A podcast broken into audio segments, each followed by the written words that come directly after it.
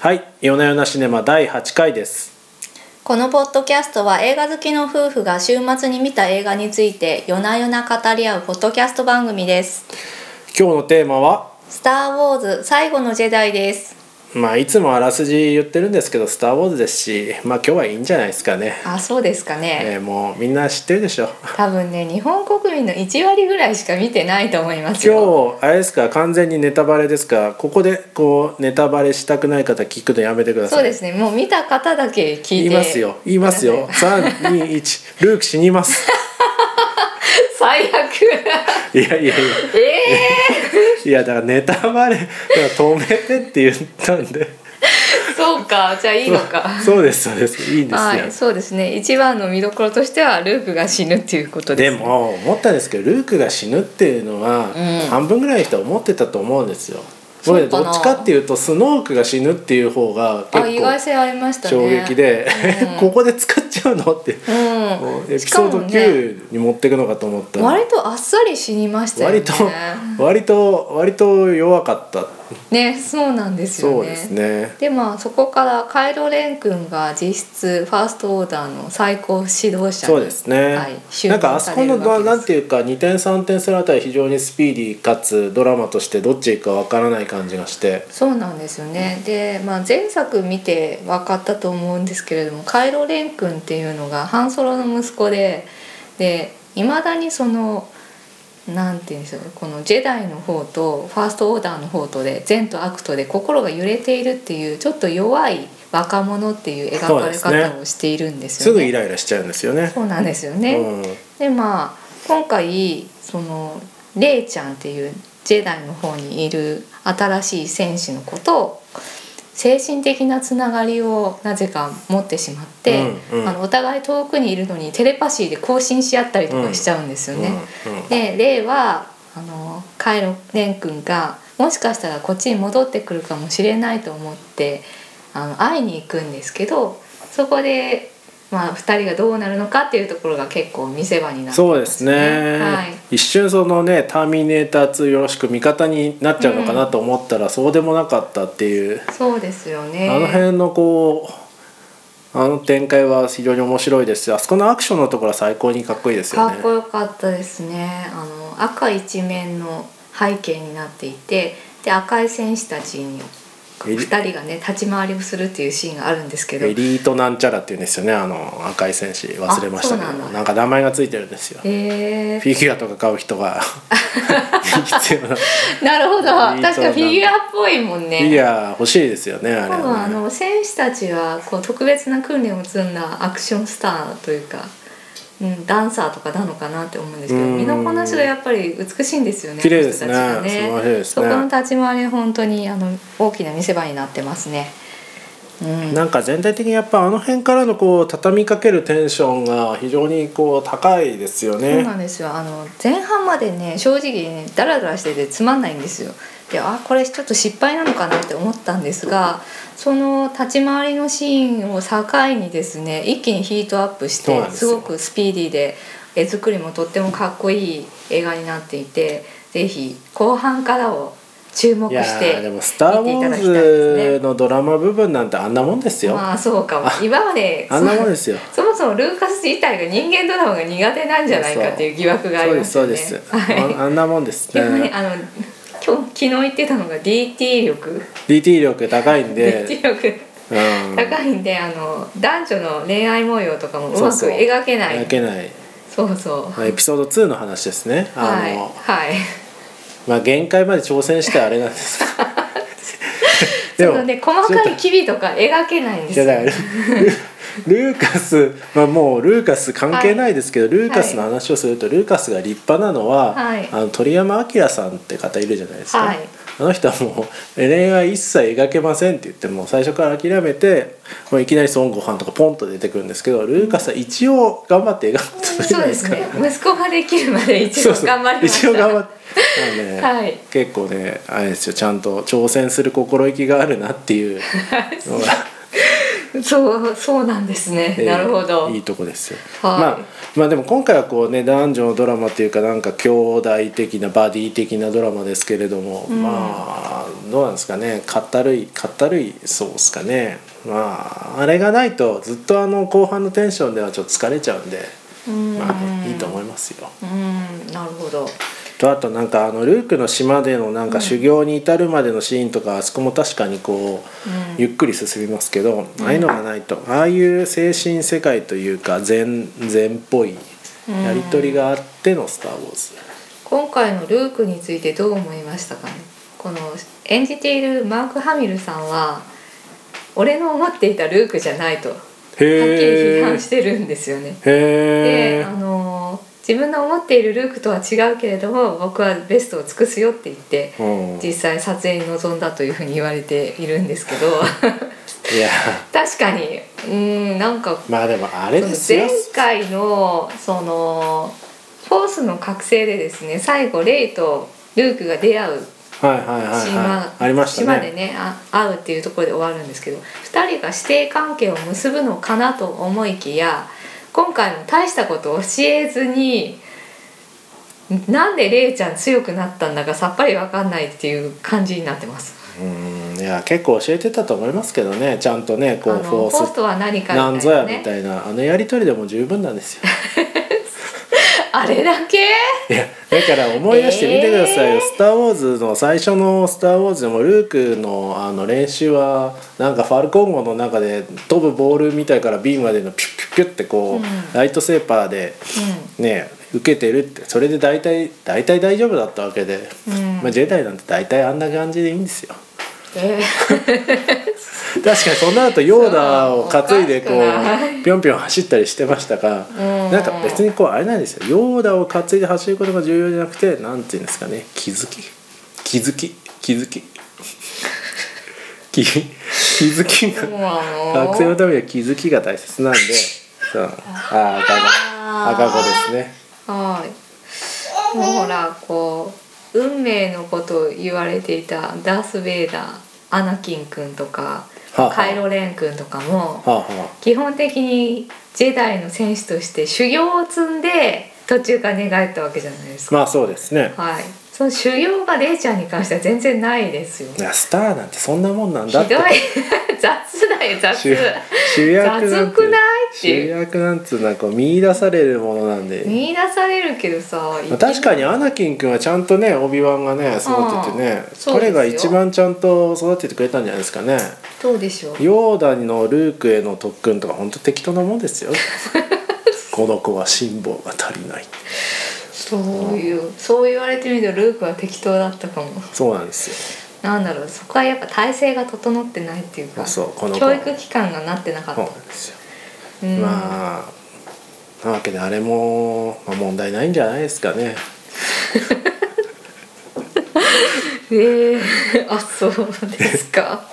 ええ。あーでまたあのフォースの使い方っていうところがですね雑だなって思いましたね。あの一番の問題はレイヤが宇宙に吹っ飛ばされるっていうシーンであレイヤ死んじゃった。なんか凍っちゃったって思ったんですけどなぜかフォースの力で戻ってくるっていうところがありましまて、あ 何でもありですよねあれは。いやーちょっとフォース何でもありすぎだろっていうツッコミが多分ねその全世界から入った挙句あのファンの間で批判の種になってるんだと思います。いやーこの映画まあ。割とですねあの結構批評は真っ二つに分かれていてその昔ながらのオールドファンの皆様は若干このフォースの使い方について文句があるみたいで。いやでもねそういうファンに向けてねマーケティングしてったらね、こう先細りですよ本そうですけどまあ確かに「ドラゴンボール」もその天下一武道会で終わっていたら先細りで だんだんスーパーサイヤ人とかに当なってもはやもうね初期と全然違うじゃんみたいにうん。なっていかざるをでドラゴン得ないのンボールかなとの例えなのかっていう 思うんですけどいやもうだんだんねなんかこう超人的な力になりつつあってみんなが使える力じゃないじゃんみたいな感じにはなってきましたね。まあでもまあそうですね確かにねいろんなねこう今回の BB8 の活躍とかもなんていうかもう無敵すぎてやばいなっていうそうですねもう BB が全部やればいいじゃんみたいな感じですよね。BB が。BB が全部戦えばいいじゃん。ってなんかねあれねエピソード2でね、R2D2 が空を飛んだあたりからねおかしくなってきた気がするんですよね。あのドロイドの無敵っぷりが。はあ。今回の BB とかはだいぶ無敵ですねもう、うん。BB があと2匹ぐらいいれば大体何でもできちゃう。そうですよ。みんなが死ななくていいと思います。BB が10匹ぐらいいれば BB がもうみんな戦闘機を動かしてくれてですね。便利ですよね、はい。みんなやっつけてくれるんじゃないですかね。うん おかしいですね。で今回に関してはかなりね革命軍が追い詰められてしまうっていうところがありまして、まあ、さっき言ったレイヤーが宇宙に吹っ飛んじゃってフォルドを提督？なんだっけ？誰ですかそれ。えあの女の人あああの途中から。ローラ・ダーン。ああ途中からあれですね式を変わる、ん。あの人のエピソードは別に今回だったらもうなんかいいんじゃないですか？サイドストーリー。なんで。ちょっとサイドストーリーが割と多すぎなんですよね。あそうですか？うん。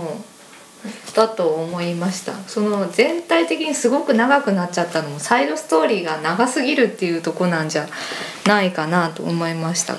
うんそうですかね、いうんこのやでもね今回一番の目玉はやっぱね悪魔提督がいきなり死んでいたっていう、あそこですよ。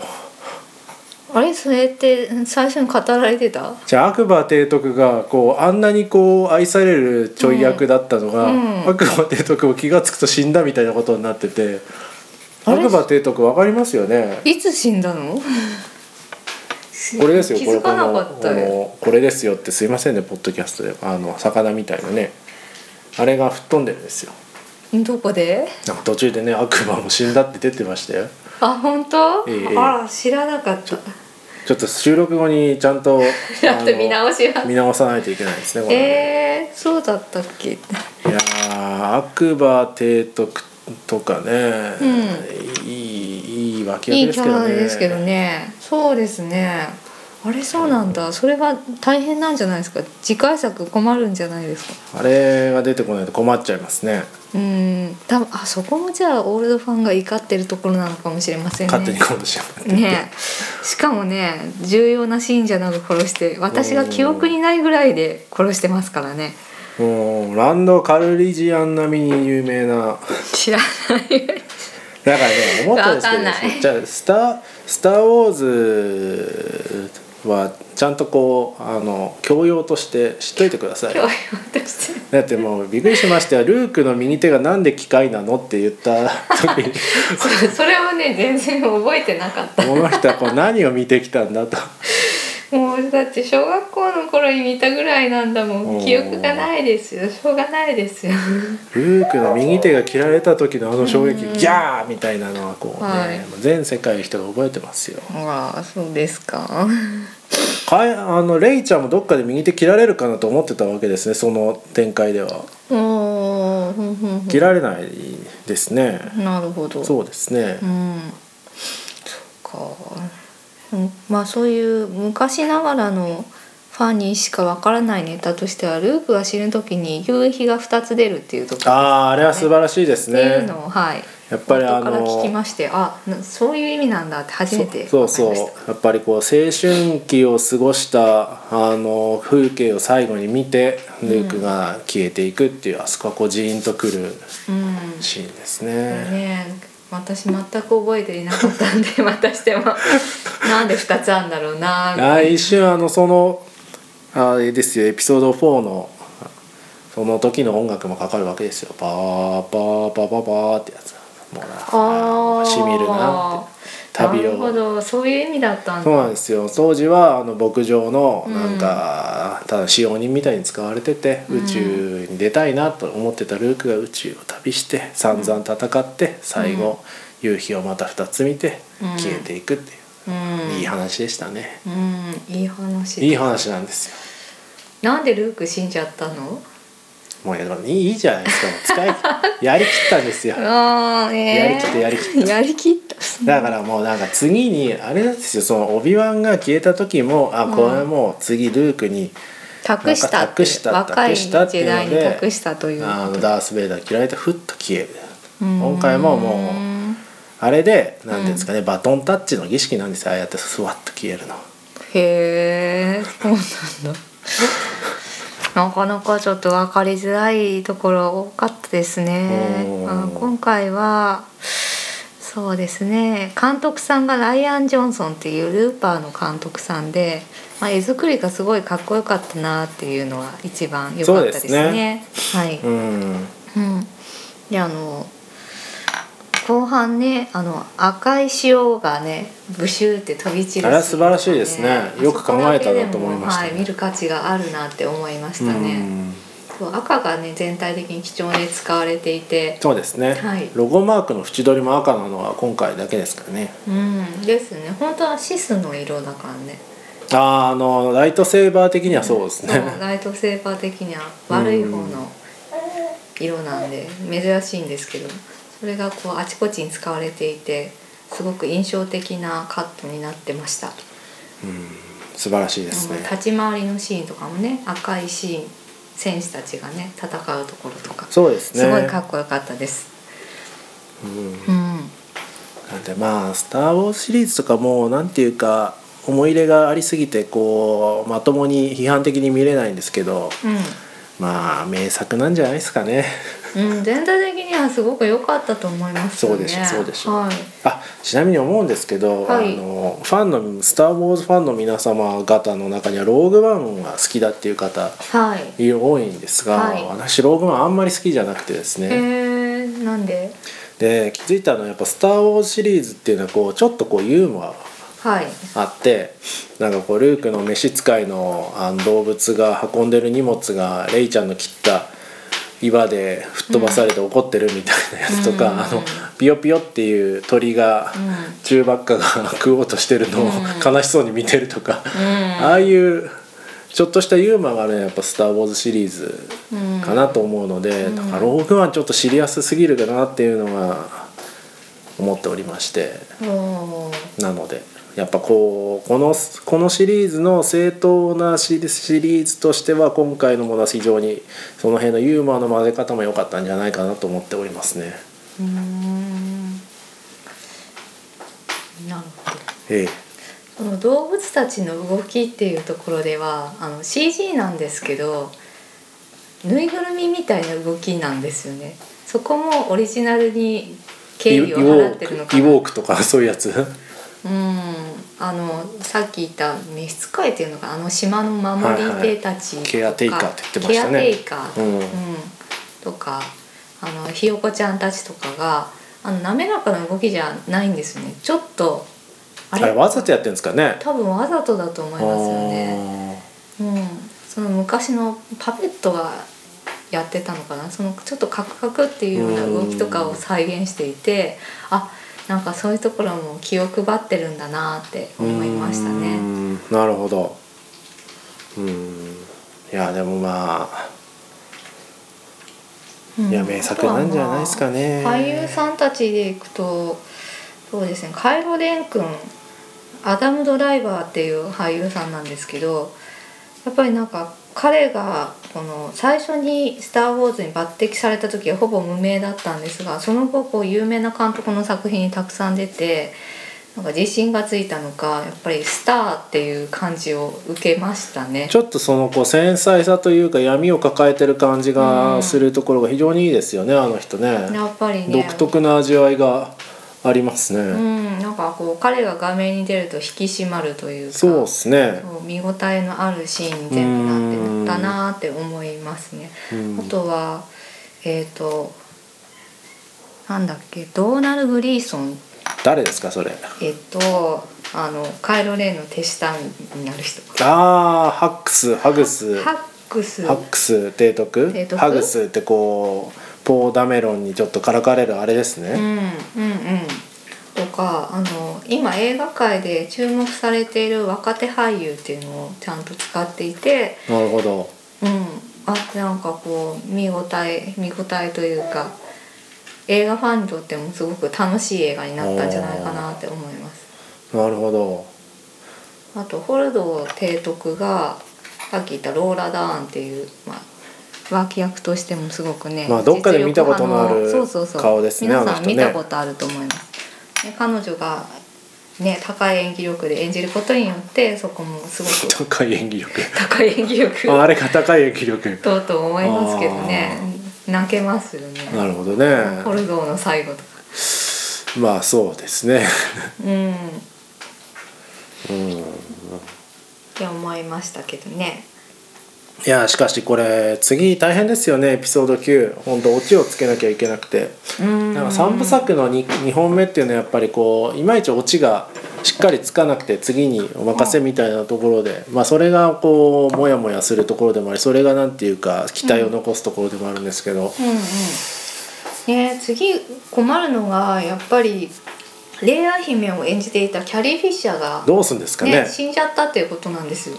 でまあね一応このエピソード8ではまだ生きてるんで。確かに思思ったのは、キはい。ャリー・フィッシャーが死んだというニュースが公開前だったじゃないですか、はい。だからレイヤ姫が宇宙に吹っ飛んだ時にあこうやって殺すんだってつじつま合わあせるんだと思ったら戻ってきておうん。赤子もびっくりですね、うんうん。まだ出てもらうんだっていうのはちょっとびっくりしましたけどね、でうん。も次ね出てもらえないんでどうするんですかね。うん多分あのオープニングのところでレイヤーは病に伏せりみたいな。宇宙に飛んだショックで病に伏せりみたいな感じ下の下から？そううん、っていうことにするしかないんじゃないの？出せないもんね。そうですね。うん。うん。まあそこ気になりますね、そうした場合に誰がこう司令官になるのかっていうのはうん困りそうですね。ます。困りますねまあポーはもうちょっと活躍しそうな感じではありますけどね。割と無鉄砲キャラなんでね。ももう一人誰か重鎮みたいな人がねいるとその時にやっぱアクバてとかいたらよかったんじゃないですか。ついついにそう。ついにセンターに躍り出た。そう。ずっとちょい役だったそうのでそうそう。いやそれ斬新ですね。うんそれ全国のファンが拍手喝采ですねそれはね。ねえだって他にいないんですよね。もうあそうか。もうねあのミレニアム・ファルコン号に乗れるぐらいしかもう残ってないんですそうそうそうそう。残党がね、うん。あれぐらいしかいないんで、うん。まあなんとかするんじゃないですかね。あれオールドファンの方え適当だですいやー。いやでも本当こうオチをどうするのかなっていうところがここは気になりますよね。気になりでまあ次回作はまた JJ が監督をするようなのできっとファンが満足するような。そうですね。ね。外さない安心の JJ クオリティ。JJ クオリティでまとめてくれるんじゃないかなと期待しています。あの最後に出てきたねあのほうきをピュッと取り寄せたあの子供がきっとなんか出てくるんですよねきっとね。ねちょっとあのー今虐げられているなんなんつうのあれはカジノ？カジノのそうですねはい。虐げられている小さい子がちょっとフォースが使えるのかなっていうシーンをそうですね。見せるんですけど、まあ彼がどんな風に関わってくるのかっていうのは期待ですね。アナキンの子供の頃をちょっと彷彿あさせるそうそう。そんな感じですよね。はい。ということでまあ最高だったっていう。最高そうですね。だった我が家では拍手喝采で終わりました。やんややんやいやもう「スター・ウォーズ」とかねもう記念のイベントなんで、うん。拍手もう最初バーンって出た時にもう拍手するし最後はもうスタンディングオベーションで。スタンディングオベーシ終わる感じで、うん。もう満足ということでよかったんじゃないでしょうか。はい。面白かったです。面白かったです、はい。では今回はこんなところで。はい。ありがとうございました